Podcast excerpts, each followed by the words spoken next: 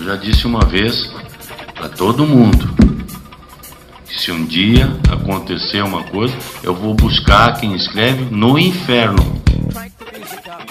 Pode ter feito, caralho, pode ter feito o que, que tiver que ter feito. Porque nós fizemos melhor e nós somos melhores. Então não tenham medo. Eu podia ficar quieto aqui e não falar nada. Nós vamos ser campeão brasileiro, nós vamos buscar, não é demagogia, nem ofensa, nem um outro time.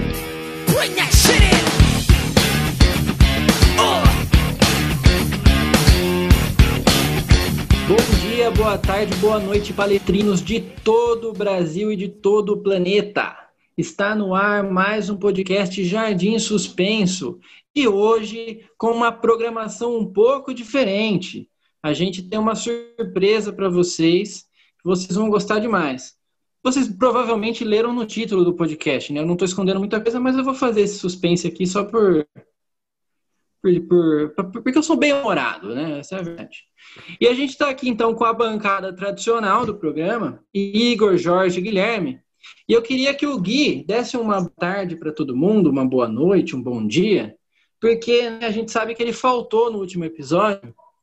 E eu não sei se vocês sentiram a falta do Guilherme. Para mim, para mim o programa passou limpo sem ele, viu? E saibam que foi punido exemplarmente pela falta no último programa e não vai receber o salário mensal aqui do podcast. E ainda vai fazer alguns serviços de casa aqui pra gente que ficou como punição. Dá um oi pro pessoal aí, Gui. Boa noite, boa tarde, bom dia, os queridos ouvintes, meus amigos. É, vou pedir perdão pela ao, ao pela minha ausência no, no, último episódio, né? Recebi muitas mensagens de, de fãs preocupados comigo, mas eu estou de volta aí para para quem não gosta de mim, lamento. E o Jorge, Jorginho, Jorginho mão de ferro já já fez a punição dele aqui, que a gente vai deixar em off qual foi. E uma honra ter conosco. Ah, na verdade, gente ainda não falou do convidado. É, calma, não, não sai quebrando tudo.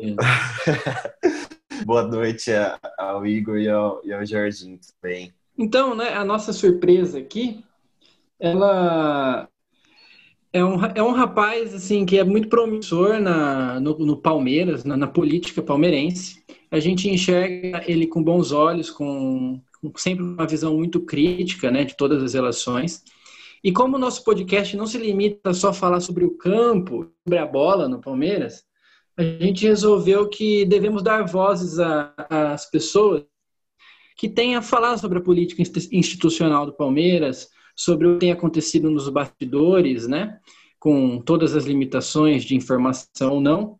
E achamos muito interessante, e por isso convidando aqui o Luiz Moncal, conselheiro do Palmeiras. Moncal, dá um, um alô para o pessoal aí, se apresenta, por favor. Bom, gente, em primeiro lugar, obrigado pelo convite. Bom dia, boa tarde, boa noite aí para todo mundo que está escutando. É, é um prazer estar aqui e compartilhar um pouco aí do que a gente tem vivido na política do Palmeiras. Eu sou conselheiro de primeiro mandato, né? Então tenho um pouco mais de um ano só no conselho e vai ser legal aí compartilhar com vocês um pouco do que, do que a gente tem vivido lá. Tá certo, então. É, Moncal, para começar, eu acho que é uma pergunta assim que a cabeça de todo palmeirense e não sei se meus amigos de bancada compartilham comigo. O que faz um conselheiro do Palmeiras?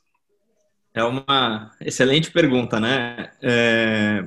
Bom, o, conselheiro, o conselheiro antes, né? Antes da gente, não sei se vocês é, se lembram dessa, dessa, da campanha que existiu para diretas no Palmeiras. Antes, uma, acho que a principal função do conselheiro seria a de é, eleger o presidente do conselho, né? É, do conselho não, da, do, da diretoria executiva. Né? Ele elege o presidente do conselho também ele elegia no passado o presidente do clube é, com a mudança das, das diretas, né, o sócio do clube passou a eleger o, o presidente do clube e o conselho ficou com as outras funções que ele tinha antes. Né? Então, eu posso até passar depois, se vocês quiserem, pelo, pelo, pela lista de, de competências do conselho, né? mas o, acho que a principal delas é principalmente a de, de votar as contas do clube, por exemplo, tem algumas é, votar eventualmente uma sindicância contra algum algum outro conselheiro que tenha né, infringido o estatuto do clube. Você pode propor mudanças no próprio estatuto do clube, né? Então é, essa é uma discussão que passa pelo conselho. O conselheiro tem essa iniciativa de propor mudanças. O estatuto que é como se fosse a nossa constituição, entre outras, né? É, no limite, o conselho pode até afastar, por exemplo, o presidente numa, numa votação. Então tem várias prerrogativas ali conselho. Se vocês quiserem postar uma passada por isso, vale a pena quem, quem tiver curiosidade dar uma olhada no, no estatuto do clube, né? É, mas essas acho que são as principais. Assim, é, para esclarecer um pouco mais, é, a gente sabe que o Palmeiras é um clube que tem brigas políticas. Então, o conselho ele é formado por grupos políticos diferentes ou há um grupo político hegemônico dentro dos conselhos? Como que isso funciona? É, hoje o Conselho do Palmeiras, é, e acho que isso é uma, uma das bandeiras que até eu carrego ali no clube, e, junto com outros conselheiros também, mas isso é bastante importante ficar claro, a gente tem 300 conselheiros, né? Em primeiro lugar, é muito conselheiro, né? A gente tem é, mais membros do que algumas câmaras municipais aí, do, do né, assembleias legislativas estaduais do, do Brasil, é, e mais, quase metade desse conselho é composta por é, conselheiros vitalícios. Né? Então, 148 são vitalícios pelo, pelo nosso, nosso estatuto hoje em dia e 152 eleitos, aí metade é, numa eleição e metade em outra. Cada dois anos você tem eleições para o conselho. Você renova 76 numa eleição, 76 na outra, e aqueles 148 permanecem sempre os mesmos até o fim da. Né? Então, tem. É, dentro desses vitalícios, você tem gente dos diversos grupos, então, né, as pessoas se orientam muito em torno de, das personalidades, né, do, do clube que é, vocês conhecem os nomes, né, e é, dentro do, da, da, parte dos eleitos também, é, e o que a gente tem tentado fazer um pouco, acho que é, é, tentar pautar, criar novos grupos que não se orientam, talvez, por nenhuma dessas grandes personalidades, presidentes, que, pessoas que já foram presidentes, né, e tentar criar um pouco é, uma massa crítica ali com uma com que se oriente por uma visão, né? Não necessariamente por um pela liderança de algum cardeal ali da política do Palmeiras. Entendi. É, o Igor tem alguma pergunta? Ele me chamou aqui no Zap. É, primeiramente, bom dia, boa tarde, boa noite para todo mundo que está ouvindo. Né? Boa noite para o Moncal, que está aqui, está sendo um prazer recebê-lo. O Moncal, não sei se ele vai lembrar, mas a gente se conheceu no ano passado, numa, numa reunião que a gente teve com o Ocupa aqui em São Paulo é, onde a gente se juntou, a gente conversou bastante, assistimos a um jogo, conversou bastante sobre a política do clube, o pessoal apresentou ideias, a gente bateu um papo, foi bem bacana esse dia. E a minha pergunta, na verdade, é uma pergunta que a gente recebeu, a primeira, né? Eu, eu tenho uma pergunta pessoal minha, mas eu prefiro que, que a entrevista dê uma caminhada para depois eu chegar nesse ponto. Mas a, a pergunta que eu tenho para agora, ela é do Lucas Daik, do, do coletivo Por Comunas. E ele falou exatamente o seguinte: hoje a gente fala muito em democratizar a Sociedade Esportiva Palmeiras. Porém, para o torcedor ter uma participação efetiva na vida política do clube, além do tempo, três anos para poder votar e cinco anos para poder ser votado, é necessário desembolsar um bom valor, né? Que são seis mil de inscrição, mais 167 reais por mês. Para votar, mais de 12 mil reais. Para ser votado, 16 mil reais. Nesse cenário, como o torcedor pode atuar? É, essa é uma pergunta super importante é, do, do Dike, né? Conheço o Dike do Cup também. É, Igor, é, lembro desse dia. É, é, prazer estar falando com você de novo. É, mas é, super importante essa pergunta porque hoje o clube ele ele é, vamos dizer assim, os destinos do futebol do Palmeiras, que é uma um aspecto, né, um aspecto da, do clube Palmeiras que interessa a milhões de pessoas no Brasil inteiro, fora do Brasil, ele acaba tendo seus destinos políticos controlados por um universo muito pequeno de pessoas, né? Então, tem ali os 300 conselheiros que eu falei, 148 vitalícios, 152 eleitos, e um universo um pouquinho maior, que é o de sócios do clube que tem direito a voto. Tem muitos sócios do clube que não têm direito a voto, né? Então, é, é, quem tem direito a voto é o sócio titular, né? Ou seja, se você tem um título familiar ali, se está no nome da mulher, o homem não vota, se está no nome do homem, a mulher não vota.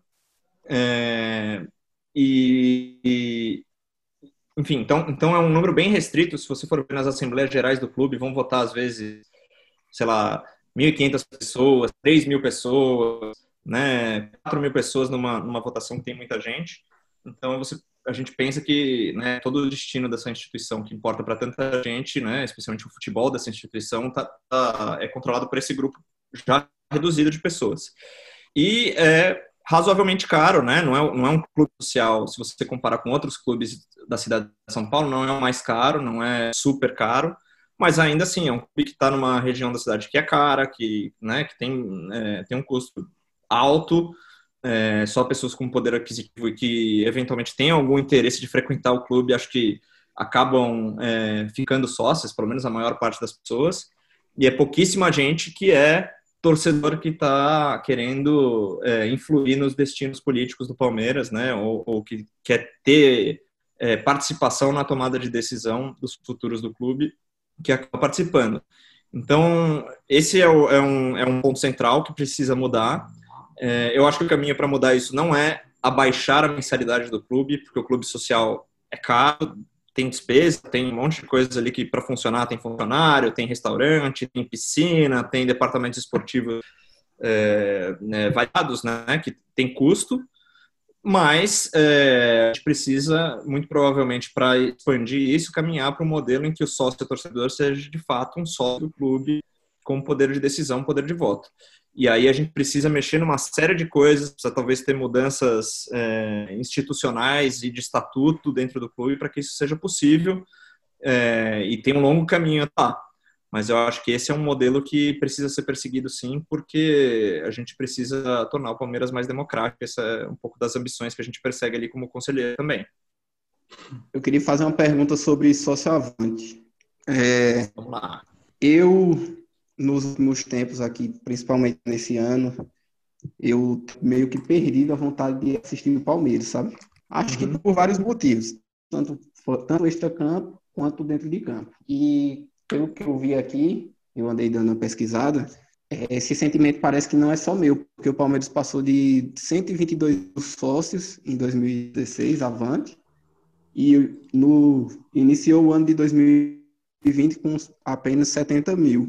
E eu tenho uma pergunta aqui da nossa ouvinte, a Mariana Mandelli, ela é jornalista e antropóloga, ela fala o seguinte: De que forma o Avante pode ser mais democrático? Quais as mudanças possíveis para aliviar ou, quem sabe, eliminar a peixe elitista que o Palmeiras ganhou por vários motivos, sendo um dos principais os ingressos com valores altos? Pode falar mais sobre isso para a gente? Posso sim, é pergunta super importante também. É, bom, o Avante, assim, a gente tem, eu e outros conselheiros, é, se posicionado de maneira bastante crítica, porque a gente vê um pouco desse vaziamento, né, do Avante. Eu acho que o Avante, ele acabou, ele acabou se tornando, no modo de ver meio de muitas pessoas, como um, um quase como um pedágio para cobrar ingresso, para comprar ingresso, né? Então, você, especialmente naqueles primeiros anos do Allianz Parque, em que o estádio enchia muito, né? As pessoas precisavam ter o ingresso avante, né? O, o ser sócio avante para conseguir comprar é, os ingressos nas pré-vendas, né? Cinco estrelas, quatro estrelas, etc. e tal. E e esse acabava, acabou sendo um pouco a alma do Avante, né? Esse pedágio para comprar ingresso. E a outra parte do Avante funciona quase como é, uma coisa que eu acho que é bem é, é, comum em vários clubes, mas acho que é bem mal estruturada, que é como se fosse um programa de milhagem, no qual você ganha é, pontos, né, para ou descontos para fazer compras em coisas que não necessariamente interessam, né? Então, um desconto na farmácia, um desconto é, numa faculdade, um desconto, enfim, descontos mais variados possíveis que é uma coisa que, assim, a meu modo de ver, tem muito pouco a ver com o Palmeiras, né? É, um, é quase um benefício de consumo, como se você tivesse um cartão de crédito que te dá um dinheiro de volta, assim, é, é uma coisa muito vazia de significado, né? É, então, a gente não tem... Oi? E restrita também. Sim, tem, né, determinadas... Enfim, é um, é um programa de consumo, né? Sim. É, e, e, eu acho muito pobre isso. É, e aí a gente tem, enfim, então tem um, uma coisa que seria possível, eu já até falei um pouquinho na pergunta anterior, para a gente dar uma bombada né, no Avante, que é é, o direito de voto, né, o direito de escolher ou o presidente do clube, ou é, conselheiros que vão ser conselheiros que vão atuar somente no futebol, ou, somente nos esportes que o Avante indicar, né? o Avante poderia ser muito mais, ele poderia dar, ser um, um passaporte para o jogo de futebol, poderia ser um passaporte para o jogo de basquete, a gente não tem mais o basquete masculino, mas que até né, bastante gente. Hoje ele já foi testado como é, forma de acesso para o futebol feminino, né? Então não é uma única modalidade. Ele é um jeito de se engajar com o clube. Aí tem também uma revista, mas que é uma coisa muito passiva, muito muito sócio do Avante nem recebe a revista porque a forma de entrega desse desse conteúdo é, é, é bastante é, é, problemática, né? Eu, por exemplo, sou sócio Avante, tem dias, tem meses que eu recebo a revista, tem meses que eu não recebo, tem meses que eu recebo duas. E o socioavante ele tem muito pouco poder de decisão e participação, né? Então, eu, eu, costumo, nas conversas que eu tenho com outros conselheiros, falar, pô, o socioavante poderia é, ter algum, alguma maneira de participar de qualquer coisa relacionada ao clube já seria fantástico. Então, vou dar um exemplo. Ah, a gente quer fazer uma terceira camisa. Pô, vamos né, colocar duas opções para o socioavante votar. Isso seria um jeito do sócio-avante participar do futuro do clube já muito mais do que a gente tem hoje, e nem é grande coisa que eu estou sugerindo. Né? Ou então, é, sugerir a melhor é, arte que os torcedores fizeram para celebrar o Campeonato Paulista agora de 2020 que a gente ganhou. Então, assim, criar maneiras do sócio se engajar com o clube e, e decidir né, pelo clube. Se sentir é, incluído também, né? Exato, porque uma das grandes coisas que diferencia o torcedor do consumidor é que a gente sente que a gente faz parte, né? A gente sente que a gente, no grito ali na arquibancada, a gente faz a diferença no jogo. E a gente quer fazer diferença de mais formas. E, e a única coisa que oferecem pra gente, que eu acho que até, se você pensar até de uma lógica comercial, é muito pobre, é você ter um desconto na farmácia, um desconto no ingresso, um jeito facilitado de comprar ingresso. Então, o sócio, ele não é realmente sócio, né? Ele é um consumidor é, com uma carteirinha. Isso é muito ruim, eu acho. E só completando aqui, é, o que você acha do... Eu vejo que o Palmeiras ele não pensa muito no torcedor fora do estado de São Paulo, né, no sócio avante. E se seria interessante criar alguma categoria mais em conta para o torcedor de fora, como eu aqui da Bahia, por exemplo. Com certeza. Eu, durante muito tempo, fui é, sócio do clube e sócio avante e morava fora do estado, morei no Rio de Janeiro por quase 10 anos da minha vida e, e tinha muito pouco, é, né, é, sendo ofertado pro, pro, pro, pro sócio torcedor ali fora do estado. Eu já vivi isso que, que você vive um pouco, Jorge. A única vez que, acho que eu recebi um contato foi no dia de um jogo, não lembro que jogo que era, se era Palmeiras e Vasco, Palmeiras e Flamengo, e me ofereceram um ingresso, é, falaram, ah, você foi sorteado aqui entre os torcedores que moram no Rio de Janeiro para é, você foi beneficiado com um ingresso gratuito. Eu já não pude ir nesse jogo, eu estava viajando a trabalho é, e acabei nem podendo usufruir. Fiquei muito feliz, né, com, a, com, a, com o Palmeiras se importar, né, saber que eu, eu morava lá, né, ter ligado, não era conselheiro ainda, não era nada. É, é, mas não pude usufruir. Mas eu acho que tem muitas outras coisas que, que a gente poderia pensar, desde um sócio-avante com valor reduzido, é, ou com né, essas maneiras de, de, participar, eu acho que a gente tem que explorar esses caminhos. E o que eu ouço falar um pouco é que é, é, isso é muito, muito mal explorado, até dentro do Avante mesmo, né, dentro da organização do Avante. É, às vezes até de maneira em que a maior parte das comunicações que a gente recebe ou é uma coisa, né, você deve receber aí por e-mail, Jorge, deve ser é, ou né, um, um, uma informação sobre uma promoção ou enfim uma mensagem de que você está atrasado precisa pagar e, e, tem muito pouco que a gente consegue fazer, né? Então talvez integrar esse trabalho com os consulados. Eu não sei, tem, o Palmeiras ele tem um universo de possibilidades assim, infinito. Né? Eu tenho certeza que em Juazeiro tem muitos palmeirenses e, e, poderia ser até o socioavante, junto com os consulados, ajudar a articular essa comunidade aí em torno do clube, né? É, com certeza. Aqui tem clube do Palmeiras e tudo mais. Ah, é? tem um clube do Palmeiras? Do, do assim, né? Não oficial, óbvio, né? Mas é, tem clube de torcedor aqui que a galera se junta para ver os jogos. Não exatamente o Juazeiro, né? Do, lado do, outro lado da ponte, em Petrolina, mas tem. É, a minha experiência, assim, indo pelo Brasil é que em todo lugar você vai encontrar uma comunidade, né? De palmeirenses. É. Eu fui ver um, uma vez um jogo em Porto, Porto Velho, eu estava trabalhando, eu estava em Porto Velho, e aí é, atravessei a rua, entrei num shopping para ver o jogo. Foi aquele jogo que o Marcos Assunção fez um gol de falta no finalzinho. É... Contra o Vitória? Contra o Vitória, foi contra o Vitória. E eu, quando atravessei a rua, entrei nesse shopping com a camisa do Palmeiras, procurando uma TV lá para ver se eu conseguia ver o jogo. Tinha lá uns 35 palmeirenses, me olharam todos assim, tipo, não é quem é esse cara que chegou aqui? Eu sentei lá na minha mesa, tomei uma cervejinha e vi o jogo. E, e vi esse jogo lá. É, ou seja, em Porto Velho, atravessei uma rua e tinha um grupo de palmeirenses do jogo. Eu gostaria primeiramente de agradecer o Moncal pela participação e não só por participar hoje, mas por ser um, uma pessoa acessível para o torcedor palmeirense nas redes sociais e tudo mais. É, eu vou pegar o gancho que, que você comentou na pergunta de Jorge. É, eu, uma pergunta que muitos palmeirenses têm também, tipo, que eu vejo nas redes sociais, é, eu gostaria de saber em que pé é, está o basquete palmeirense, se você tem alguma informação. A gente tem as categorias de base, né? E, mas não tem mais o, o time profissional. É, a gente vê vários times é, na NBB, é, times profissionais, inclusive o Corinthians, é, o São Paulo acho que subiu, se eu não me engano, temos o, o Vasco, Botafogo, Flamengo, e se tem alguma previsão, algum plano para voltar as atividades? Oh, Guilherme, é muito boa pergunta. É, vou responder da melhor forma aqui. Eu não sou um. Uma... É, só uma, uma breve observação sobre o que o Gui falou. Ele falou sobre o basquete, sobre outros esportes.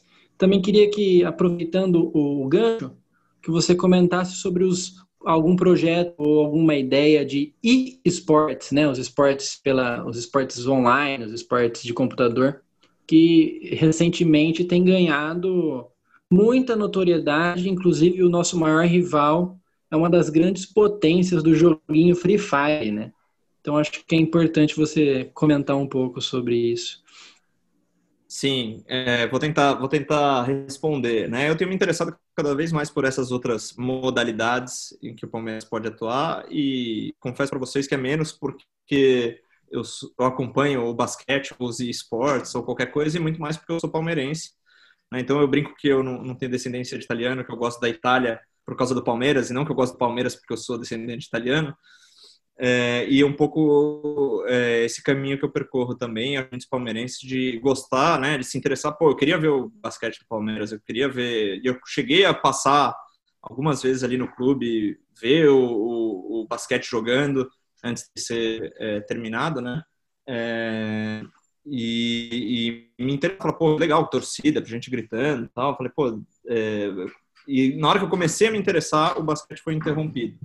É, e então é, acho que esse é o, um pouco da, da minha relação com, com essas modalidades. Eu não conheço nenhum plano da diretoria de resgatar esses, essas modalidades ou de fazer os, os esportes.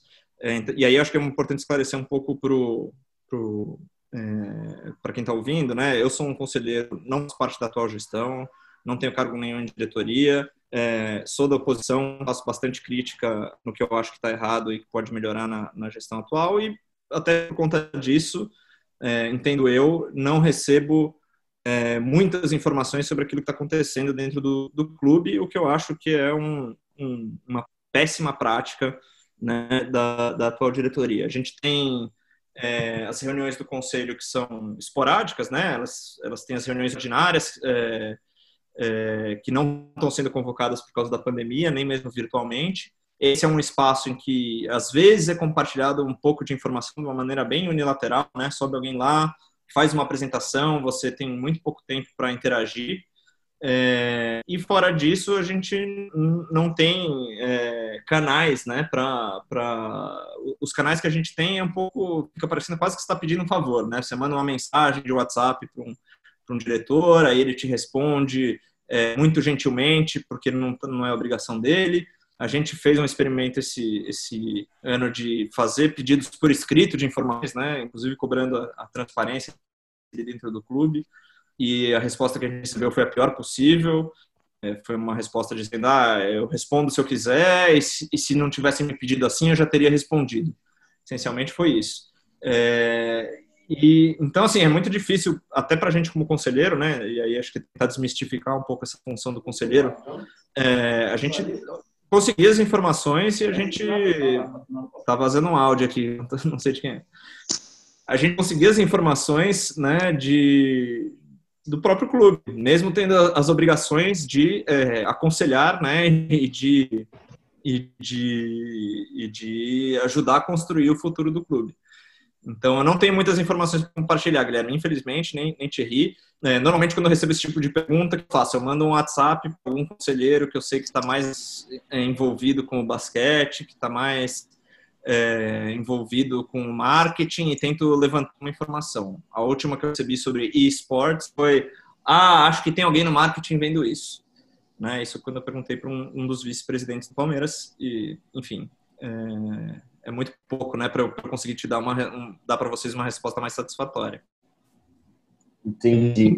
É uma é uma pena, só uma observação que o Palmeiras é o revelador o maior jogador de basquete da história do Brasil, né? Que é o Oscar. É, seria importante compreender né, que o Palmeiras é a sociedade esportiva Palmeiras, né? Não necessariamente Palmeiras Futebol Clube, né? É, enfim, eu penso muito no nome do Palmeiras como uma objetivação e um significado do que é ser Palmeiras, né? Então seria importante a gente ter satisfações da, da, da gestão atual e das demais gestões que virão no futuro sobre outros esportes, né? Seria importante isso. E é, aproveitando. Posso fazer um comentário, Thierry, só sobre isso? Deve, Porque deve. quando o, basquete masculino foi, foi interrompido, né? O, é, um, um, dos argumentos era o um argumento da sustentabilidade econômica, né? Palmeiras vivia naquela época, de fato, uma dificuldade né, financeira é, que já conseguiu superar é, sempre pode voltar, né? Se a gente fizer lambança na, na gestão, sempre pode voltar, mas, mas que foi superado.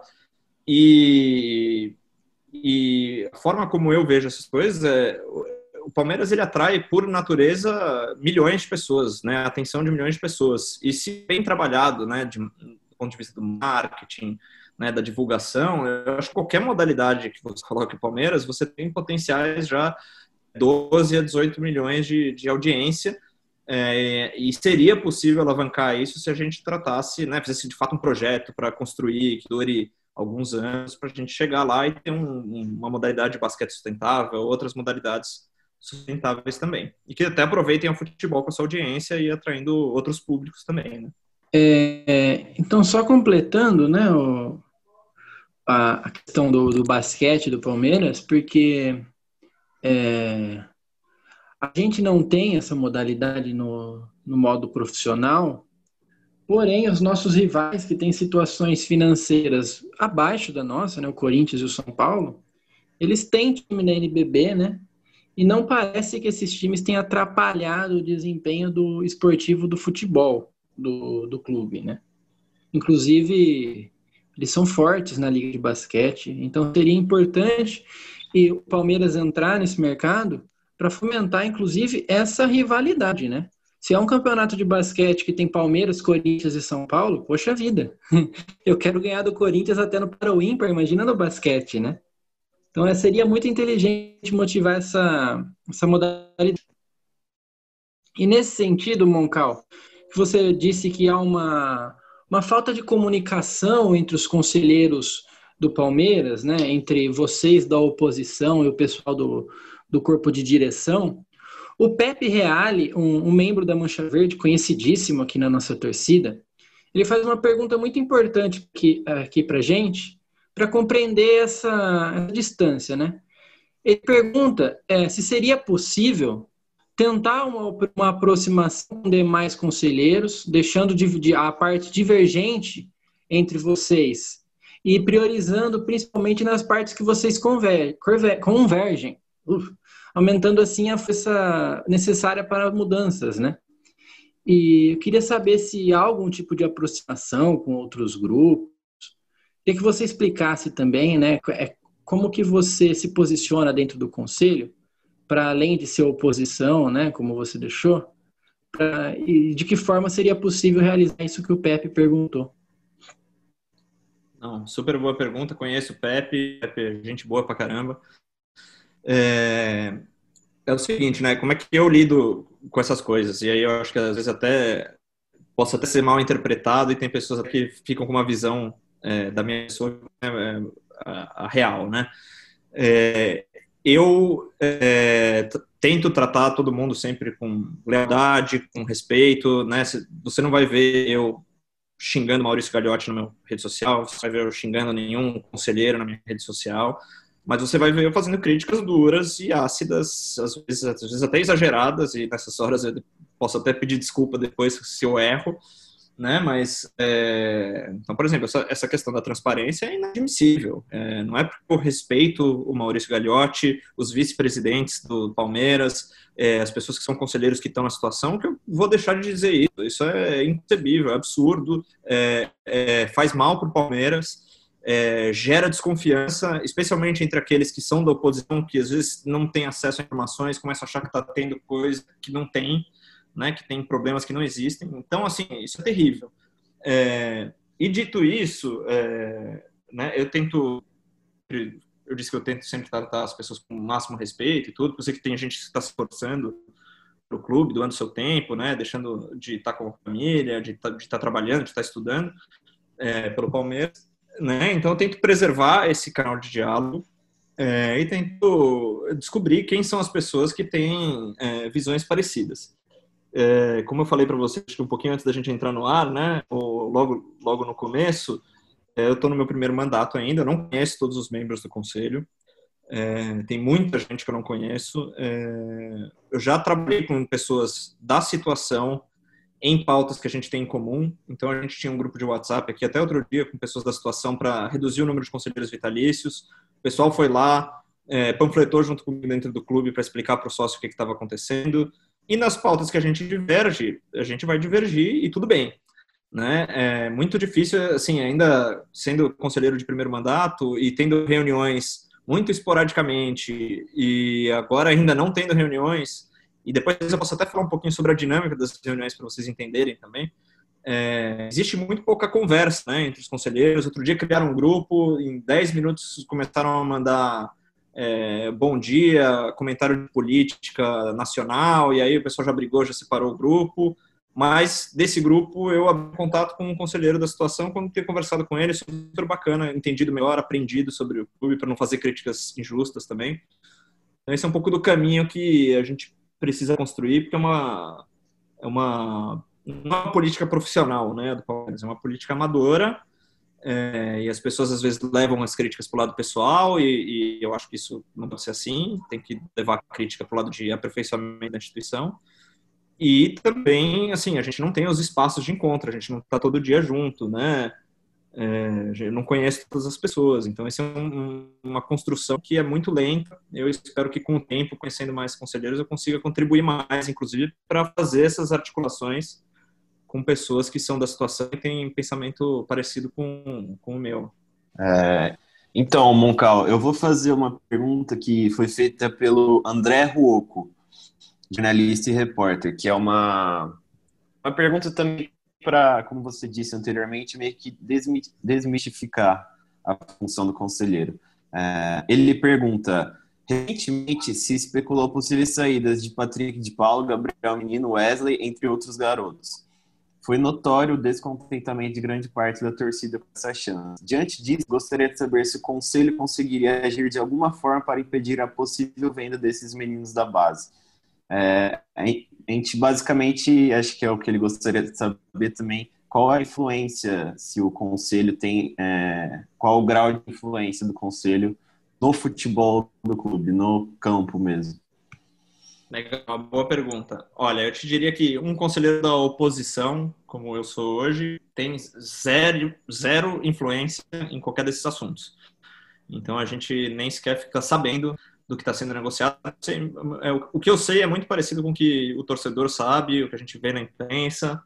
É, o que acaba sendo um pouco diferente é que você acaba tendo contato né, nas reuniões do conselho com algumas pessoas, às vezes pega um WhatsApp, se você precisar de uma informação você informalmente consegue solicitar, então manda um WhatsApp para alguém e acaba sabendo de uma coisa ou outra, é, meio de maneiras não institucionalizadas, vamos dizer assim, né? É, o que eu acho, enfim, é, é tem, tem vários problemas desse modelo de funcionamento. Né? Aí um, uma outra coisa é os conselheiros da situação, existem muitos conselheiros que estão em cargos de direção também, e isso, até meu modo de ver, é um problema, porque, como eu falei para vocês antes, uma das é, competências do conselho é justamente julgar as contas, né? Então, aprovar as contas. E, é, então, aqui eu estou até lendo: analisar e discutir demonstrações financeiras, balanços e resultados é, da CEP, né? Da Sociedade Esportiva Palmeiras. Então, é, é, é complicado quando você tem que analisar, discutir e, e, as demonstrações financeiras e ao mesmo tempo você faz parte da direção que faz os gastos que que né, que tem é, essa discricionariedade como né, como se fosse o poder executivo do Palmeiras de fazer os gastos. Então então acho que tem esse problema que é, um, é quase de conflito de interesses entre conselho e diretoria que acho que precisaria ser resolvido mais a longo prazo no, pelo, no nosso estatuto né, com uma mudança de estatuto mas tem também muitos conselheiros que é, estão em cargos, por exemplo, relacionamento com o torcedor, arena, marketing, é, futebol, e que acabam tendo mais informações é, sobre esse tipo de prática. E, eventualmente, eu não sei, nunca fui parte de nenhuma direção do Palmeiras, eventualmente até tendo é, alguma influência e definindo esse tipo de coisa, né? Então, no passado a gente tinha, por exemplo, o Roberto Friso era diretor de futebol é, e decidia conforme é, as regras que ele entende convenientes, né, é, essa, esses aspectos de contratação. Eu acho particularmente que o modelo mais saudável para o clube no longo prazo é afastar todos os conselheiros desse tipo de atuação. A gente ter pessoas profissionais que vão ser regidas por métricas, né, atuando nessas, nessas discussões, se vai contratar, se não vai, é, quanto custa, sendo cobradas, inclusive, por essas, por essas métricas, e, eventualmente, alguns conselheiros acompanhando a coisa mais, é, num nível mais distante. Mas é, eu não acho muito positivo, porque ninguém ali é, é, é do meio do futebol para fazer esse tipo de acompanhamento, e quando é, aí é problemático também ser do meio do futebol, ter a sua profissão ligada ao futebol e estar tá num cargo diretivo do Palmeiras, porque isso pode gerar conflitos de interesse. Então, é uma, uma é uma, uma separação que eu acho que tem que acontecer. É, eu acho que quando tem essas é, situações, por exemplo, da base, de vender alguns dos garotos que a gente está é, assim, começando a se encantar com eles agora, né? É, eu acho sim que uh, a direção deve receber pressão do, da, dos próprios conselheiros que compõem a sua diretoria e que fazem parte da situação. Né? Acho que muitos são torcedores como nós e muitos devem pressionar lá para falar, não, não é o momento de vender agora, etc e tal. E eu acho que isso, é, né, como torcedor, eu fico muito feliz que isso aconteça, mas eu não acho que as decisões têm que ser tomadas dessa forma. Ô, Moncal, a gente tem duas perguntas aqui. Uma é do, do Guilherme Cres, que é MC, produtor musical, mora em Santos, é um amigo do, um amigo do podcast. E a outra é do Guilherme Paladino, que também é um amigo do podcast, ele faz parte do, do nosso palestra que é um, um site né, de, especializado no Palmeiras. E eles têm, eles têm. Cada um fez uma pergunta muito parecida e ela também tem muito a ver com o que, com o que eu queria perguntar. Né? Eu sei que, como você mesmo já deixou claro, muitas vezes o pessoal que é da oposição dentro do clube não tem muita informação a respeito do que acontece no futebol, mas você acabou de dar uma introdução, você acabou de dar uma introdução muito boa a respeito dos processos né, que se tomam lá dentro, da, da, participação de profissionais do futebol, da participação de conselheiros que muitas vezes não entendem muita coisa de futebol na, na, nas ações do clube para o campo. E é, a pergunta deles tem muito a ver com, do seu ponto de vista, né, do que você acompanha, da sua vivência lá dentro. É, você tem a percepção de que dentro do Palmeiras existe uma ideia de nortear o futebol do clube para um projeto a longo prazo, né? De a gente viu nos últimos anos que a base ela passou por um processo de reestruturação muito grande. A gente está começando a colher os frutos com isso agora. É, eu queria saber da sua parte, da sua impressão, se você tem a sensação de que isso é algo que realmente é um projeto que vai para frente, que o clube está usando isso como parte de um processo e não por emergência, né? Porque a gente sabe que a situação financeira não é das melhores no momento. Eu quero saber também, e aí entrando um pouco mais da minha pergunta, eu queria saber se da sua impressão existem pessoas no Palmeiras que fazem parte do dia a dia do clube com um pensamento mais progressivo nesse sentido né? Porque a gente vê a base bem, a gente vê o futebol feminino caminhando bem, com um time forte que joga um futebol legal de assistir. Tem, eu, eu tenho percebido nas redes sociais, nas redes sociais que tem bastante, bastante gente se interessando mais pelo feminino, enquanto o, feminino, o masculino muitas vezes virou essa coisa assim meio meio chato às vezes de assistir, que a gente passa muito mais nervoso do que se diverte, e a gente sabe que isso, isso é um reflexo de uma falta de projeto muito muito muito complexa né? É uma coisa enraizada no clube, essa falta de projeto, essa falta de ideia de jogo, de identidade, de saber o que a gente quer, de usar a base sempre, não só é, em casos de emergência, como vem sendo agora. Eu queria saber se você, se você tem essa impressão de que no clube é, existem pessoas que, que, que batalham por isso, além de você, né? Claro. E se a gente, não vou dizer se a gente teria como ficar otimista, mas se tem como a gente é, é saber ou ter alguma esperança nesse sentido. Não, excelentes perguntas. Eu vou ver se eu consigo responder é, tudo. Se eu esquecer alguma parte, você me, me complementa aqui para eu, eu abordar. Beleza. Mas, em primeiro lugar, eu acho que é o seguinte: é, tem, tem gente boa no Conselho do Palmeiras, tem gente boa na situação, tem gente boa na oposição, tem gente que tem é, uma cabeça é, aberta para as coisas que estão acontecendo no mundo, que entende é, que, né, que, que o mundo está se transformando ao redor do clube, não é só é, e o clube precisa se transformar junto. Essas pessoas existem. É, o que eu acho que acaba não existindo é um debate qualificado sobre as coisas que a gente fazer para tornar o Palmeiras bom daqui 10 anos, daqui 20 anos, daqui 50 anos. Né? Então, a gente tem que entender é, o que está acontecendo no mundo, né? nem que seja assim, pô, o dólar desvalorizou para caramba agora, o que, que vai acontecer né, é, nos próximos cinco anos? O que, que a gente precisa fazer para se proteger dessas variações na economia? O que, que a gente precisa. Eu acho que esses debates devem estar acontecendo em algum lugar. Eu nunca fui incluído neles. É, tem alguns conselheiros de oposição com quem eu converso, né? Então, posso citar alguns aqui: tem o Felipe Jocondo, tem o Silvio Mucay, tem é, o Savério Landi, tem o Portela, tem o José Aparecido, tem vários conselheiros de oposição, eu não vou citar, poderia continuar citando aqui, que são que tem ideias né, sobre como o clube deve evoluir, como o clube precisa é, é, é né?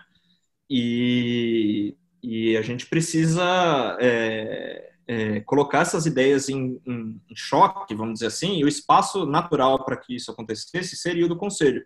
Só que as reuniões do conselho são muito empobrecidas, né? A gente tem uma pauta, a reunião tem três horas, é, aí as decisões que são tomadas acabam sendo tomadas muito naquela base do é, quem está de acordo fique como está, quem não está de acordo levanta, é, as contas são votadas assim, né? Tem uma apresentação de PowerPoint lá de 15 minutos e aí vota sim ou não. É, e eu acho que assim é, é uma aí a gente precisa é, pensar ali dentro do clube, né? Como é que a gente faz bota esse conselho para operar? De fato? Como é que a gente junta as pessoas que têm a cabeça da situação da posição e, e fala, puxa, qual que é o papel do futebol feminino para a gente é, é, fomentar o crescimento da nossa torcida, né? Eu puxei esse papo outro dia lá no, no grupo do Ocupa, é, levantei esse ponto, né? A gente tem, acho que, dentre as pessoas que não torcem para time nenhum, a gente tem, acho que, na última pesquisa do Datafolha que eu vi, 12% de homens e 30% das mulheres. Então, será que a gente não poderia usar o futebol feminino para alcançar esse 30% de mulheres que não torcem para time nenhum, trazer elas para o, né, torná-las simpatizantes do clube, eventualmente elas vão ter seus filhos e filhas simpatizantes do clube, é, e, e, é um, né, quem, quem morder essa fatia primeiro, quem se agilizar, vai, vai pegar grande parte do bolo. E eu não vejo essas coisas sendo discutidas. Eu não sei se elas são discutidas em reuniões de marketing, em reuniões em que a diretoria executiva é, é, é, é toca esses, esses assuntos. É, não participei de nenhuma diretoria, como eu disse antes, então não sei se isso acontece. E, além disso, eu acho que o ideal era trazer essas discussões para o conselho e, eventualmente, até mais abertas, porque é, vai mudar, né? Uma, hoje é uma, um grupo que está na situação, amanhã vai ser outro. A gente não pode ter o lado ruim da política, que é um descontinuando o projeto do outro, é, porque não fez parte da construção, porque não, não, né, não, não teve abertura de diálogo, porque não entende o valor daquelas, daquelas ações. Então esse é um pouco do, eu acho que é o nosso um pouco do nosso drama institucional, né? A gente precisa organizar as formas como o Palmeiras toma a decisão de maneira a alcançar esses melhores resultados. E isso passa muito por inventar o papel do conselho, que é um papel hoje, é, eu acho, assim, bastante esvaziado. E conheço muitos conselheiros, torcedores que entram lá, é, se frustram e saem do conselho e falam: eu vou voltar para a arquibancada porque eu não, não, não vendo. É, né, só uma perda de tempo do meu tempo, é, é uma perda de. Né, não vejo nenhum resultado do meu trabalho. É, acho que um pouco da diferença que eu tento fazer aqui, acho que a gente precisa se mobilizar politicamente, né, o torcedor, para tentar transformar esse espaço num espaço que seja efetivamente um espaço de pensar o clube a médio, a longo prazo e que, trazendo as pautas do torcedor, todas elas, inclusive essas de né, preço do ingresso, é, em torno do estádio, é, voto do sócio-torcedor, transparência, né, e a gente vai pelas propostas aí que a gente já tem levantado algum tempo lá na, no, no, Conselho. Pois é, é, a gente aqui, ou a gente nas nossas conversas, nos nossos grupos, eu, os meninos e tal, sempre que a gente vai falar do futuro, que eu, eu Igor, começo a falar sobre o que eu penso do futuro, que, entre aspas, eu espero do futuro do Palmeiras, eles sempre respondem para mim que que eu sou muito que eu sou muito alarmista, né? Que eu sempre fico prevendo o pior, que eu sempre fico prevendo catástrofe. Eu acho que é um trauma que eu tenho é, levando em consideração a política interna do Palmeiras.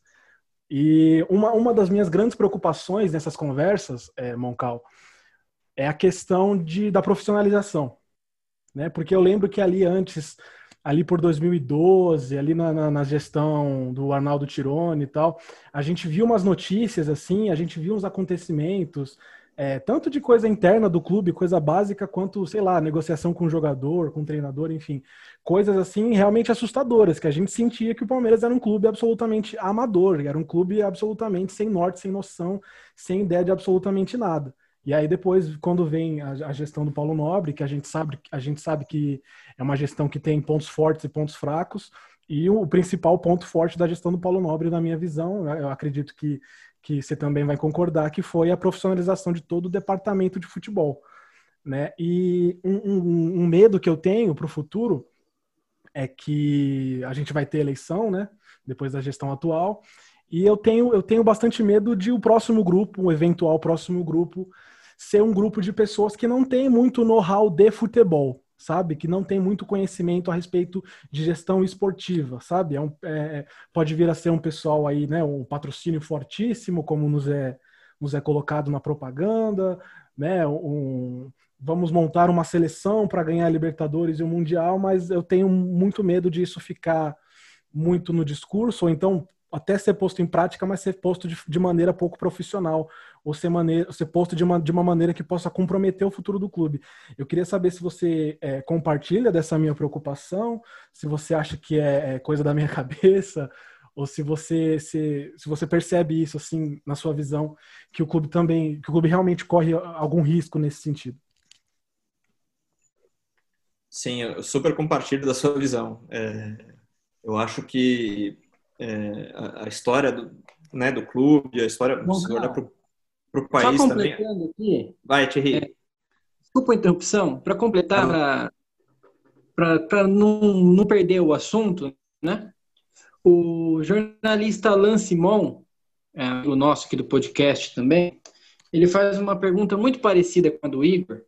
E aí eu queria, se você pudesse, talvez seja um tema um pouco é, mais além, né? Mas se você pudesse comentar o que o Palmeiras poderia esperar das eleições de 2021 é, e quais, é, quais pontos você acha que seriam os interesses decisivos né, nessa, nessa eleição? Porque o que a gente vê é um cenário, como o Igor falou, é um pouco, como a gente tem comentado aqui sempre, um pouco nebuloso, e a gente só ouve falar de duas chapas, né? É impressionante, porque é quase um ano antes da eleição e a gente já sabe quem vai ser o, um candidato, uma, a candidata, né, no caso. A eleita. E não sei, né? E a gente também tem noção que a oposição ela tem uma ela tem um nome tem uma cara também né não sabe se vai ser essa pessoa fisicamente no caso Paulo Nobre mas sabe-se que essa oposição tem uma cara queria saber se é então nesse sentido é, é esse o quadro que a gente tem que esperar mesmo realista ou se dá para se pensar em uma situação alternativa a essa é muita loucura enfim só aproveitando mesmo o embalo Legal. Então, eu vou, eu vou começar, acho que um pouco com a, com a pergunta do Igor, e daí eu, eu toco nessa para concluir. É, né, então, assim, eu acho que seja no Palmeiras, seja na política nacional, seja em qualquer coisa, a gente sempre vai ter, pode ter avanços e retrocessos. A coisa pode retroceder muito rapidamente. A gente não pode é, né, ficar acomodado e achar que pelo que a gente fez no passado, a gente tá que daqui só vai melhorar. Né? Pode vir uma gestão desastrosa aí, por tudo a perder, é, retroceder em diversos níveis, e a gente precisa sempre ficar atento com isso. É, né, a gente sabe que o candidato a presidente do clube tem que ser um conselheiro que vai estar no seu, pelo menos no seu segundo mandato, como, né, no conselho. Então, por exemplo, eu não tenho condições estatutárias de me candidatar porque eu estou no meu primeiro mandato e na próxima eleição eu não vou é, ter condições, e todos aqueles que entraram na mesma eleição que eu também não, não têm essa condição. É, é, então a gente sabe que tem um universo, é dali que vai sair né, o próximo candidato, ou um candidato que já ocupou um cargo é, de conselheiro, que já ocupou, já esteve no seu segundo mandato, eventualmente entre nas eleições de 2021, é, se candidate novamente ao conselho e é, é esteja conselheiro em 2021, em novembro, quando devem acontecer as eleições presidenciais. É, então, essa é a situação do Paulo Nobre, né, que se afastou do Conselho. Se ele quiser concorrer em novembro, ele precisa é, concorrer ao Conselho em 2021 e se eleger conselheiro para poder estar elegível ao, à, à diretoria executiva. Né. É, o quadro é um pouco esse mesmo que a gente sabe hoje, né, mais para a pergunta do, do Alan. É, a gente não sabe quem, quem são os candidatos, né? Não chegou o momento de registro de chapas ainda. É, a gente sabe que existe uma tendência da, da nossa patrocinadora Lila Pereira se candidatar. É, ela anda com a camisa com o número 21 nas costas para cima e para baixo no clube, está sempre no clube, é, dedica bastante esforço de mídia social, você vê até com uma, né, um certo nível de profissionalismo ali, né, gravando vídeos, é, não é ela segurando o celular, ela tem uma pessoa que liga, liga para ela, ela é, posta foto com a camisa todo dia, então tudo indica que ela é, será uma, uma das candidatas. A gente teve mudanças de estatuto que vão permitir ao Maurício Gagliotti passar o bastão diretamente para ela, se estiverem em bons termos até lá. É, né, então que, que, prorrogou o mandato do Gagliotti, muita gente diz que isso não tem nada a ver, mas é, é parece óbvio, acho que para quem tem dois olhos, que, que essas mudanças tinham é, é, é esse propósito, entre outros. E a gente não sabe, assim, quem sabe do Paulo Nobre é, é muito próximo a ele, não é o meu caso, né? Então tem alguns é, conselheiros mais próximos e esse é um segredo guardado às sete chaves. Né? Então é, a gente acaba acompanhando um pouco das mídias sociais do Paulo e vê é, a forma como eles colocam, falava, ah, deu a entender que vai, deu a entender que não vai. É, não dá para saber, não dá para saber. E eu não conheço o Paulo Nobre pessoalmente, eu sei que é uma pessoa com personalidade muito forte. Precisa ver se ele vai querer lá no, no momento, né? Se ele vai querer passar por uma eleição para o conselho, né? Se, se, submeter a isso, né? Ele vai ter que é, é, ter a sua popularidade posta à prova é, numa eleição, para depois chegar lá em novembro e eventualmente se candidatar. É, então, assim, é nebuloso. Se existe uma terceira via, uma quarta via, né, outras pessoas, eu, eu te diria, tem nomes é, de pessoas que estão em segundo mandato, terceiro mandato, vitalícios, inclusive, que são pessoas é, é, é, que teriam condições, talvez, de aglutinar um número mínimo de pessoas é, para concorrer. É, eu não vejo hoje esses grupos se organizando, né?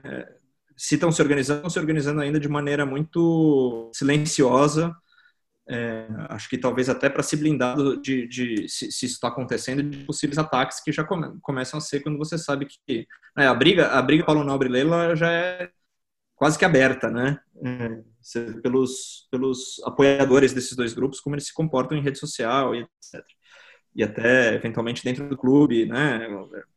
É, isso é bastante claro. É, e a preocupação, mas, é Moncal? A preocupação. Você estava falando, a gente acabou te cortando.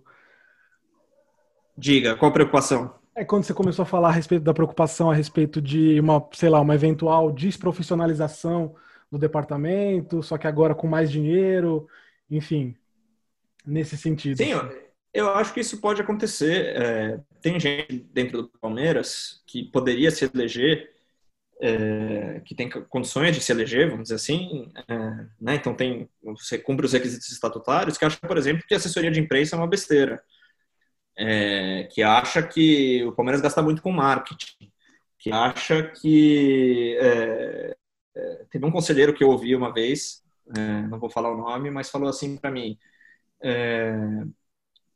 que a, a, contratação do Fernando Praz tinha sido uma besteira porque goleiro é a única opção que você ensina o cara a jogar porque ele usa a mão.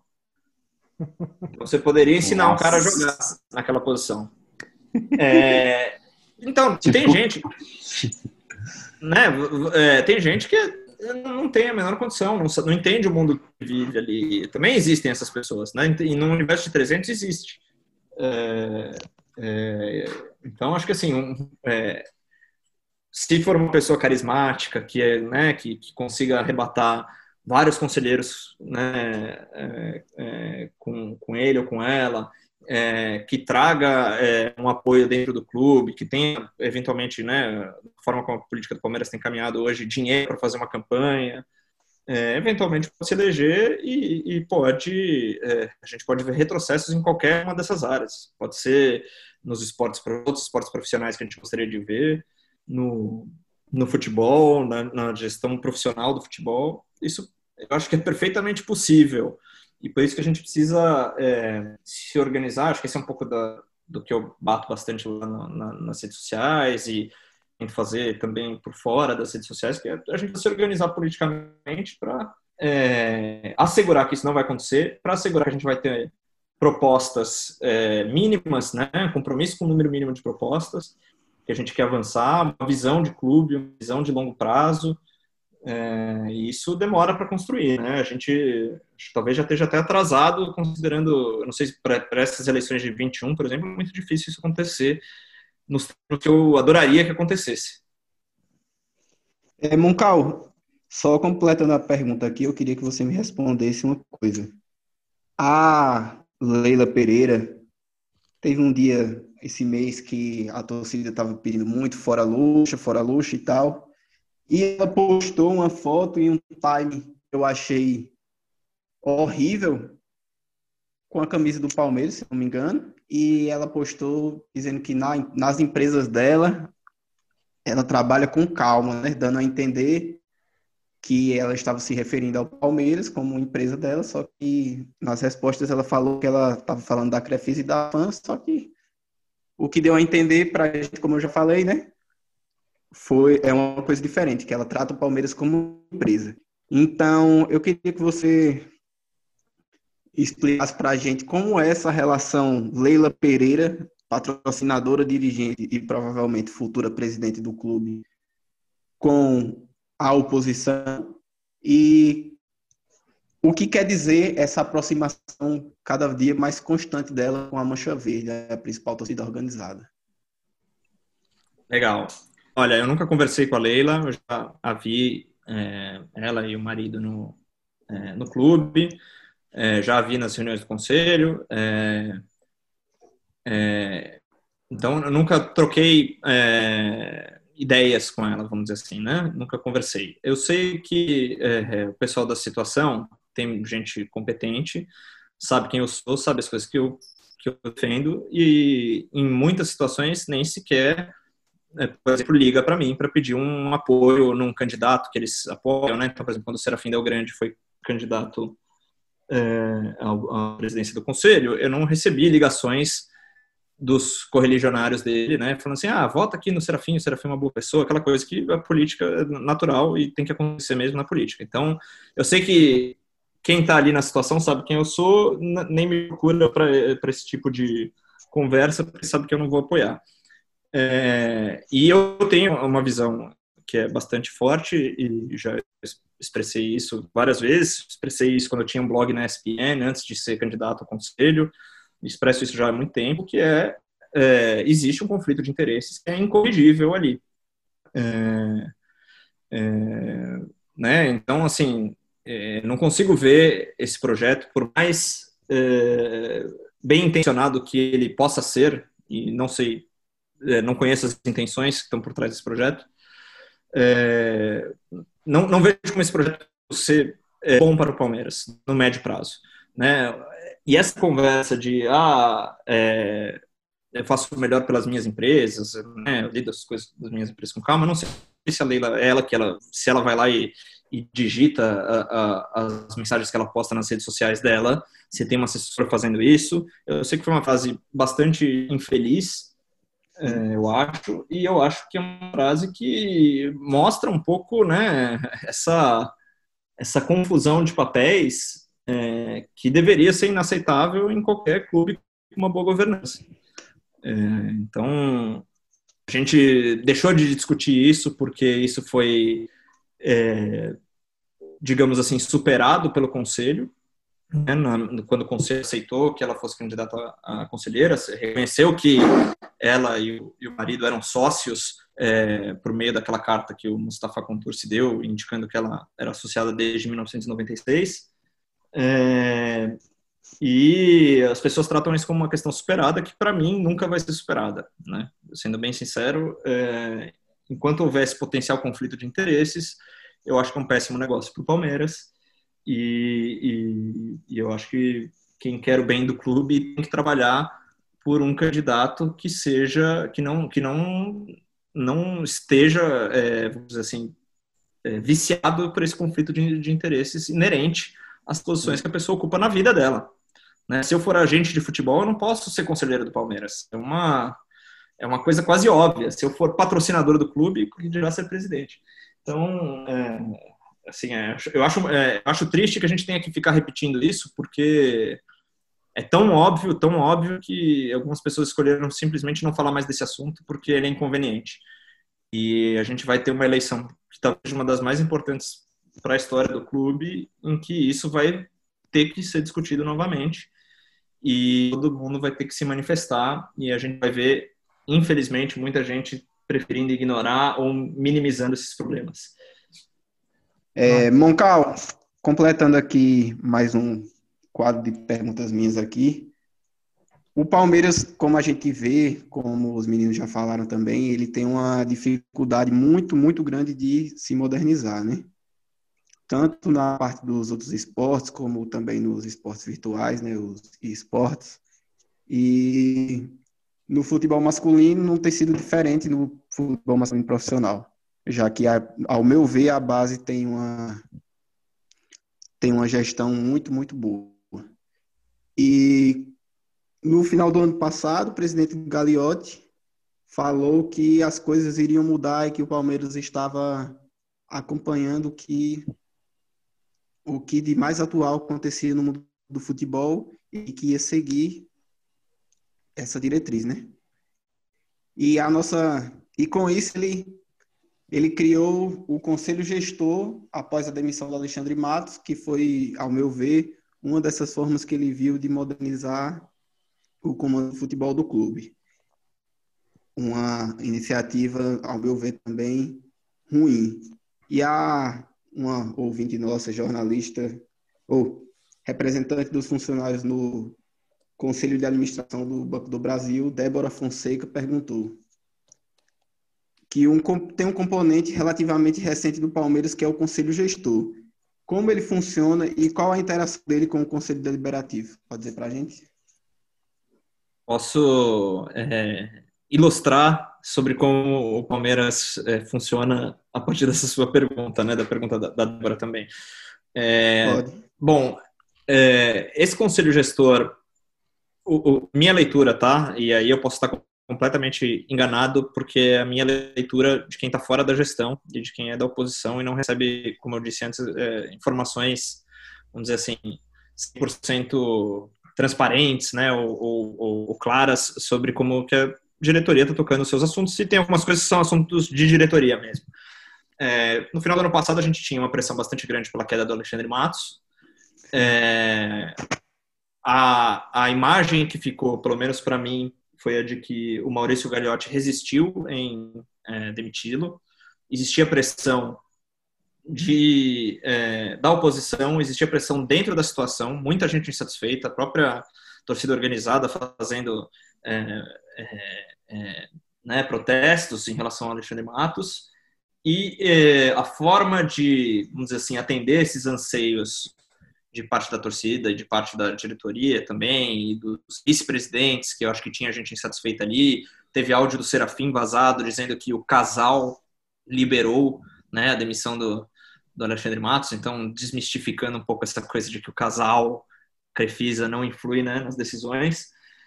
É, é, é, então tinha, tinha uma pressão bastante grande, acho que a forma de um pouco de dar uma resposta foi: olha, estou tirando aqui o Alexandre Matos e estou colocando um conselho gestor que é, não é uma figura que está prevista em estatuto, né? então não teve nenhuma modificação do estatuto para falar, ficou, fica criado o conselho gestor com a competência XYZ. É, acho que basicamente é um grupo que é, o Maurício Gagliotti designou para é, supervisionar as discussões do futebol, encontrar um novo diretor, etc. e tal. Eu não sei se esse grupo continua operando, eu não sei se esse grupo tem algum papel na gestão do futebol hoje em dia.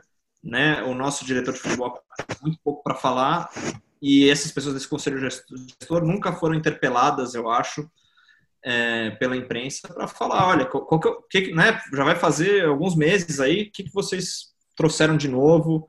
Qual que é o, né, o projeto que vocês têm para o Palmeiras, para o futebol do Palmeiras. Então, eu acho, eu conheço duas pessoas. Quem faz, que... quem faz parte também, né? É, não, isso saiu as matérias em, em algum momento. Eu conheço duas das pessoas que, que fazem parte desse conselho.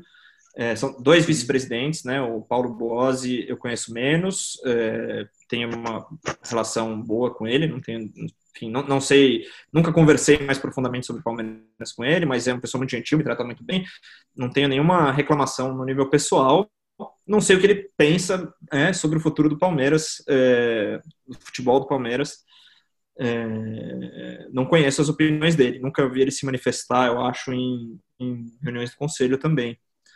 É, e a outra pessoa que eu conheço ali desse grupo é o Alexandre Zanota, que já fez parte, inclusive, da gestão do Paulo Nobre anteriormente, é, é, e é uma pessoa que eu tenho mais proximidade, uma pessoa que até de vez em quando eu me dou ao direito de perturbar, falando, olha, tem essa ideia aqui, por que vocês não fazem isso, por que vocês não fazem aquilo, é, né, porque eu também tento contribuir, não é porque eu sou da oposição que eu vou deixar de tentar contribuir.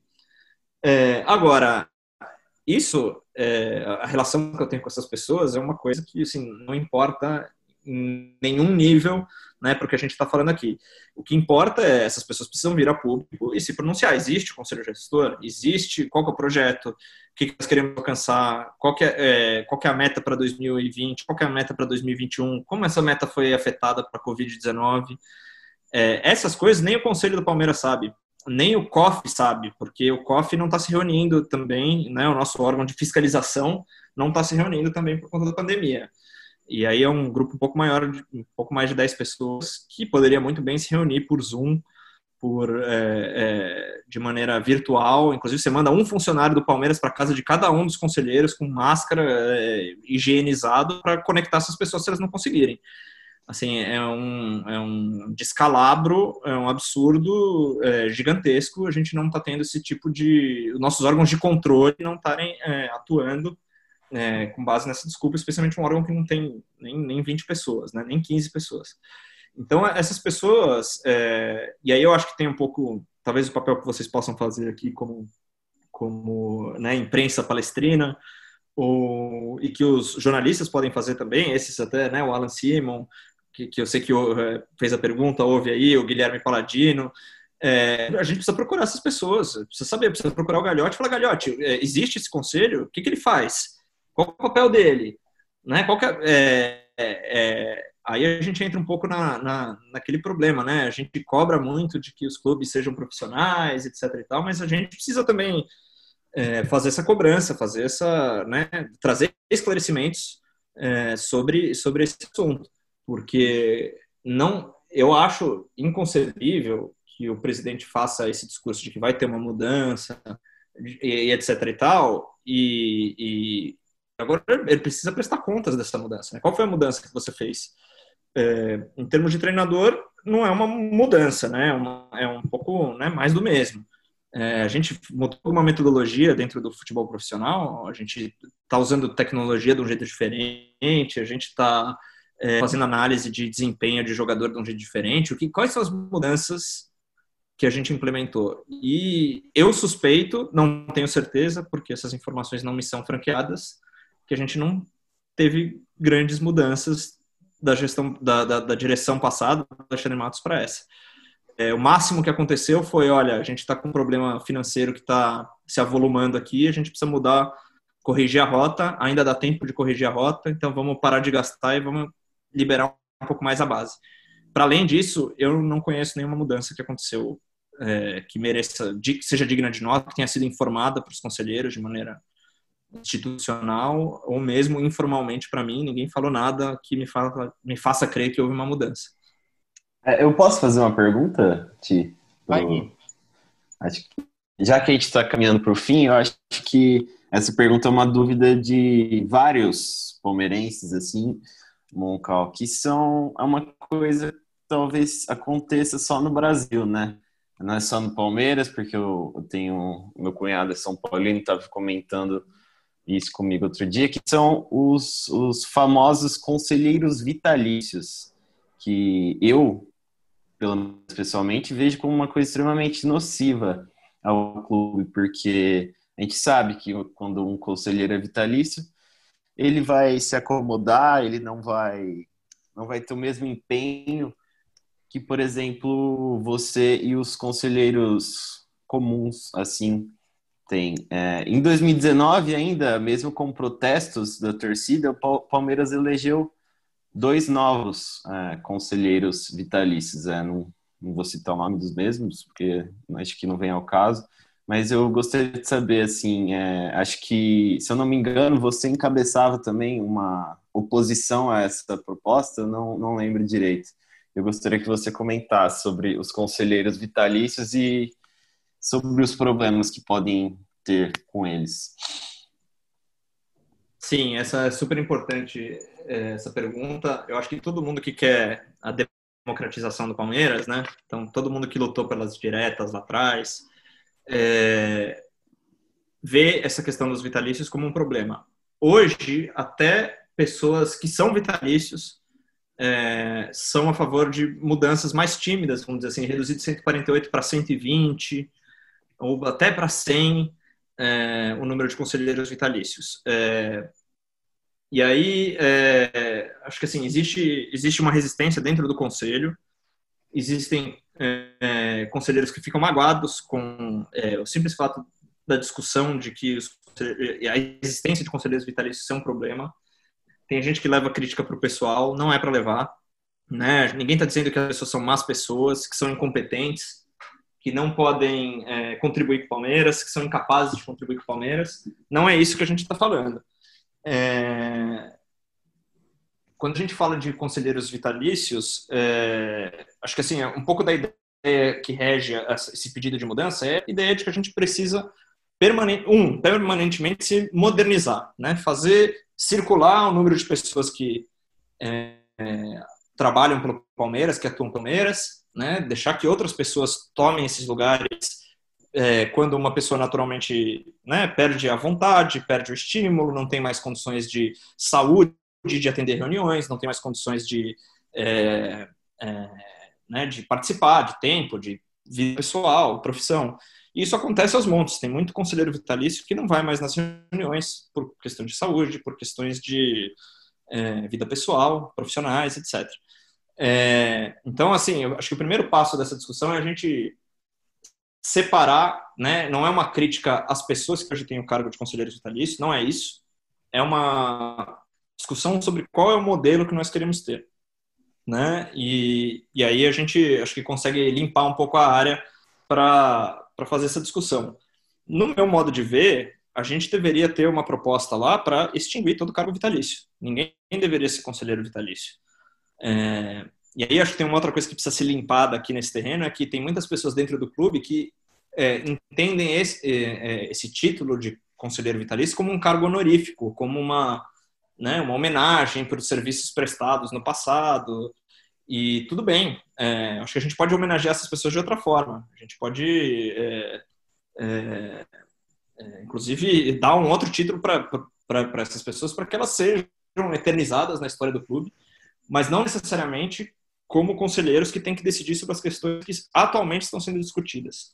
Né? Então, eu enxergo o cargo de conselheiro como uma responsabilidade. Eu tenho que ir lá, eu tenho que ir nas reuniões, eu me propus, eu tirei, outra pessoa deixou de se eleger para eu estar ali, né? Eu tenho que ir nas reuniões, eu tenho que prestar contas para as pessoas, eu tento fazer isso pela rede social, que é o meio que eu encontrei. Eu tenho que é, é, apresentar sugestões, eu tenho que pensar ideias, eu tenho que ler o balanço, entender o balanço, que é uma coisa que eu ainda preciso aprender melhor, porque não é algo da minha área. Eu tenho que né, é, apresentar propostas de mudança de estatuto, etc. Tem muita gente que não faz isso, aliás, a maior parte não faz isso. E esse é um problema do nosso conselho. As pessoas vão lá, senta, levanta, decide, conversa um pouquinho, é, xinga um jogador aqui, pede para a cabeça de um treinador ali, né, nessa coisa de, de grupo, e, e, e, isso você não precisa ser conselheiro para isso, você pode ficar na arquibancada, é até melhor que você fique na arquibancada, aliás, e deu espaço para outra pessoa que quer atuar, que quer fiscalizar o balanço, que quer cobrar melhorias institucionais, esse tipo de coisa. É, eu participei mesmo da, da campanha pela redução dos vitalícios, é, entendi melhor de onde vêm as resistências. Tem pessoas mais antigas do clube que alegam que em momentos críticos da história do clube foram os conselheiros vitalícios que tiveram um papel importante, né, em, em, em, em, levar o clube adiante conseguir fazer o clube progredir. E tudo bem, é, eu tenho o máximo respeito para essas pessoas que dedicaram seu tempo na história do Palmeiras para fazer o Palmeiras chegar onde chegou. Essas pessoas foram competentes, senão o Palmeiras não era o clube mais vitorioso do Brasil. Agora, os tempos estão mudando e a gente precisa criar uma estrutura de governança que seja mais democrática, que permita que outras pessoas entrem, pessoas não só do clube social, mas pessoas de fora. Né? O Palmeiras com a mídia, ele não é mais um clube de perdizes, né? E já deixou de ser há muito tempo. Né? Então, é um clube nacional, com dimensões internacionais, é, que movimenta um dinheiro é, fabuloso, né? vamos dizer assim, até para padrões internacionais. Está na cidade mais rica da América Latina. É, a gente tem que fazer melhor do que a gente vem fazendo em termos de propostas, de ideias e também de governança interna. E eu acho que essa mudança dos vitalícios é, é bastante importante. É, só para não, não deixar de falar, a gente, né, a forma como essas discussões se dão ali no clube é o conselho vota, e aí o conselho votou contra as mudanças, e aí é, isso vai para uma Assembleia Geral de Sócios, em que o sócio pode revogar a decisão do conselho. Né? Então, por dois terços na Assembleia Geral, você pode discordar da decisão do conselho e, é, e aprovar uma mudança mesmo que o conselho tenha rejeitado nas duas votações que a gente teve, numa faltou quórum por acho que seis pessoas e na outra a gente não atingiu os dois terços por também um, um, um número muito parecido, acho que seis ou oito pessoas. É, não vou me lembrar exatamente, acho que foram seis também.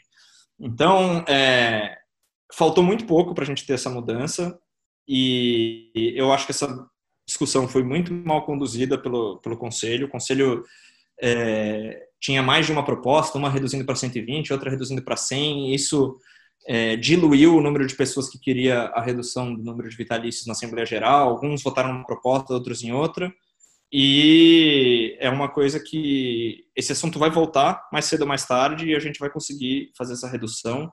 E na minha cabeça, eu tento convencer outros colegas do conselho, a gente tem que ser até mais agressivo e pedir de cara a extinção de qualquer cargo vitalício porque quando o sócio for votar, ele vai ter uma mensagem bastante clara. Ele quer vitalício ou não quer vitalício. E aí é, eu acho que o sócio já mandou uma mensagem bastante clara nas assembleias de que não quer cargos vitalícios, não é nada com as pessoas e que quer mais transparência também, que foi uma outra proposta que eu apresentei lá no, no Conselho Deliberativo. Moncal, importantes observações a sua. É... Eu queria só deixar o espaço aqui aberto, porque apesar da gente ter chamado você aqui para vir conversar conosco, é... o nosso podcast, a gente, não vou mentir para vocês não, nós temos opiniões muito fortes e muito contrárias à, à atual gestão.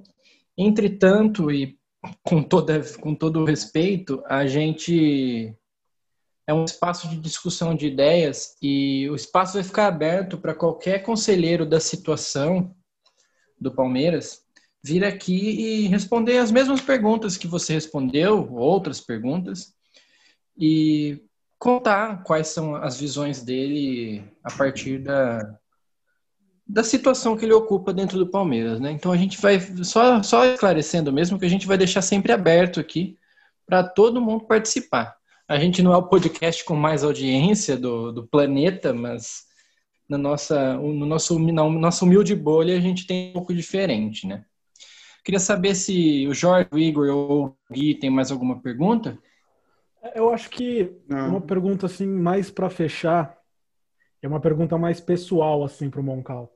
E assim, ele talvez não precise nem, nem, nem argumentar muito para explicar, mas eu queria saber assim se ele é um cara otimista a respeito do futuro político do Palmeiras, né? E por tabela também o futuro dentro de campo, porque uma coisa reflete a outra. Queria saber como que ele se sente nesse sentido, assim, tanto para o ano que vem quanto para depois das eleições, enfim. É, legal. É, acho que só sobre o que o Thierry falou, eu acho super legal vocês é, chamarem conselheiros da situação, chamarem o presidente, chamarem quem, quem, quem quer que seja, para a gente fazer esse debate em, nesses fóruns, porque eu tenho a certeza que eu tenho muito a aprender com o que essas pessoas vão dizer. Eu não, não acho que eu sou o dono da verdade, não acho que eu é, tenho todas as respostas Palmeiras, não acho que eu sou capaz de construir respostas sozinho. Né? A gente precisa de um grupo de pessoas, de é, conselheiros, conselheiras, torcedores, gente de fora do clube, para é, canalizar toda essa energia para um lugar comum. Né? Então, e eu acho que ao fazer, né, ao suprir essa lacuna que às vezes é, a convencional não supre porque não quer dar espaço para a briga política interna, né? É, eu acho que o, o, vocês podem cumprir um papel super importante de ajudar é, até promover esse encontro, né? E a, eu provavelmente devo ter me equivocado em diversas coisas que eu falei aqui, e aí, talvez, é, com, com essas conversas com pessoas da situação, eu possa até é, aprender e, e, e, fazer uma crítica mais correta do que precisa melhorar. Né? Então, acho super importante, deixo parabéns já aqui para vocês de, por terem é, inaugurado esse espaço para a gente fazer essa discussão. E sobre ser otimista ou não com, com o futuro, eu sou otimista por natureza. Né? É, eu acho que e é por isso que eu fui me candidatar ao conselho, eu acho que a gente tem o poder de se organizar e de participar e de promover as mudanças que a gente quer ver. Se eu não achasse isso, eu largava minha, minha, minha, meu cargo no conselho, eu não teria nem me candidatado, eu estaria fazendo outra coisa com o meu tempo, né, é, que eu considerasse mais útil. Mas não, eu acho que esse é um espaço que precisa ser construído.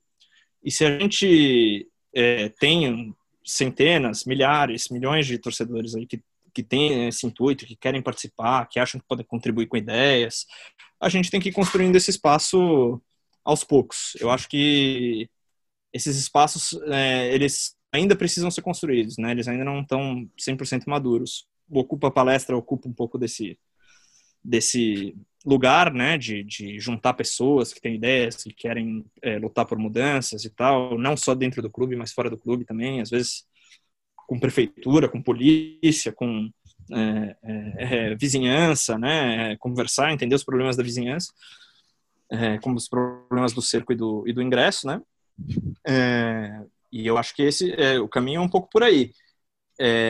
Eu tenho um pouco de receio é, o meu lado pessimista é da gente tomar rumos hum, nas próximas eleições que sejam irreversíveis no longo prazo.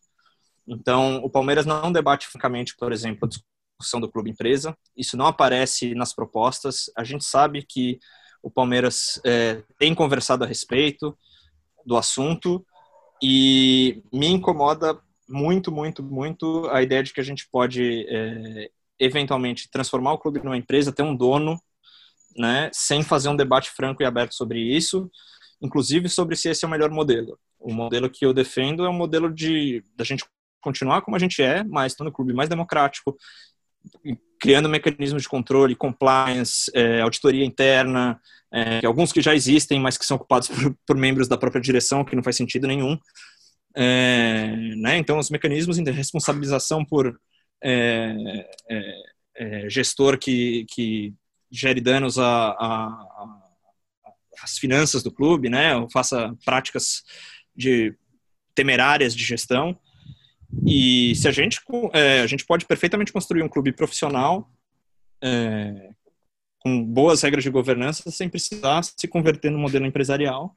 E eu acho que existem interesses em converter o, o clube para um modelo empresarial que não estão se expondo, porque sabem que essa ideia vai ter bastante resistência. E eu acho que boa parte dessas discussões vão acontecer já nas próximas eleições, e acho que é importante a gente começar a levantar essa bola. E o meu lado pessimista, ele, ele acha que talvez a força do dinheiro é, leve essa eleição e a gente não consiga mais desfazer algumas mudanças que podem estar vindo por aí.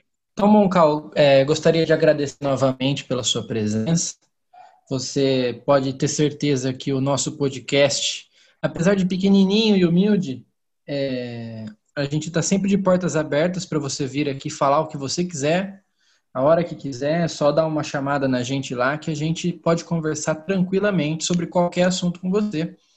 E se você quiser sugerir alguém para vir aqui, tanto da oposição quanto da situação, pode ficar é, à vontade, à vontade mesmo. Saiba que a gente está de portas abertas para tudo que é relacionado ao Palmeiras, e independente se seja dentro de campo ou fora dele. Também gostaria de agradecer aos, aos amigos que mandaram as perguntas que contribuíram muito aqui com o nosso podcast. A gente talvez não teria pensado em tantas para fazer para o Moncal aqui, então gostaria de agradecer a vocês. É... Moncal, então, é, gostaria que você se despedisse da galera e mandasse um abraço, um beijo para quem você quisesse. Não, legal, eu agradeço o convite. Eu acho super importante a gente é, fomentar esse debate. Não acho que eu tenha todas as respostas, acho que eu tenho muitas perguntas também. É, eu tento fazer um pouco desse, dessa discussão ali no, no, nas redes sociais por meio do Twitter. Então, para quem não, não me segue lá, eu estou lá como Vai Parmeira, é, que é um, era o nome do blog que eu tinha muito tempo atrás, e depois foi até um blog na ESPN. E eu acabei mantendo a, a alcunha aí, mesmo depois de. Na época eu nem, nem me colocava publicamente, né? Né? Era mais um blog é, onde eu fazia análise de jogo, essas coisas, e, e depois que acho que essa minha atuação evoluiu para essa coisa mais política. E então eu deixo também o convite para aqueles que se interessarem para para seguirem lá e continuarem a conversa por lá. Eu tento responder todo mundo sempre. É... E dizer também, acho que é uma última coisa que, enfim, que vocês estão de parabéns aí pela iniciativa. Acho super legal isso acontecer e que quem quiser se engajar um pouco mais nessa, nessa conversa, né, sobre os futuros do clube, que acha que isso é importante, seja sócio, seja não sócio, gente que quer ficar sócio, pode dar, pode me procurar ali no, no Twitter, que eu tento ajudar da maneira, da maneira que for possível, e obviamente que se as, as pessoas tiverem né, ideias parecidas aí, de querer tornar o clube mais popular, mais profissional, mais democrático, a gente pode fazer essa, essa boa luta aí juntos, luta no bom sentido, né? Não quero brigar com ninguém, quero debater muitas ideias e sempre é, é, tentando aprender também com quem pensa diferente. Né? Acho que esse é um pouco da mensagem. Tá certo, Mocal. Muito obrigado. Nossos amigos aqui querem mandar falar alguma coisa, uma última observação? É só agradecer o Moncal, só agradecer o Moncal pela participação. E mandar um abraço, pedir desculpa né, para o pessoal que está ouvindo que a gente não conseguiu falar do derby hoje, mas a gente vai fazer aí um compiladão para outra semana, falar de, de, de, todos os jogos que tiveram, dizer que a gente não vai, que a gente talvez, talvez tenha coisas boas para falar nos próximos jogos, né? Vamos torcer por isso. E só isso mesmo, agradecer o Moncal e vamos que vamos. Forte abraço para todo mundo. Só por fim, antes de encerrar, mandar um abraço para o Carlos, porque foi ele que compilou as perguntas da audiência. O Carlos é o nosso produtor aqui do podcast, né? E a gente, apesar dele não participar publicamente, quem faz o corre para a gente é sempre ele, né? Então, só agradecendo mesmo. E o Jardim Suspenso vai ficando por aqui. A gente se encontra na próxima semana. Espero que com um tom de felicidade pelos jogos do Palmeiras. Grande abraço a todos.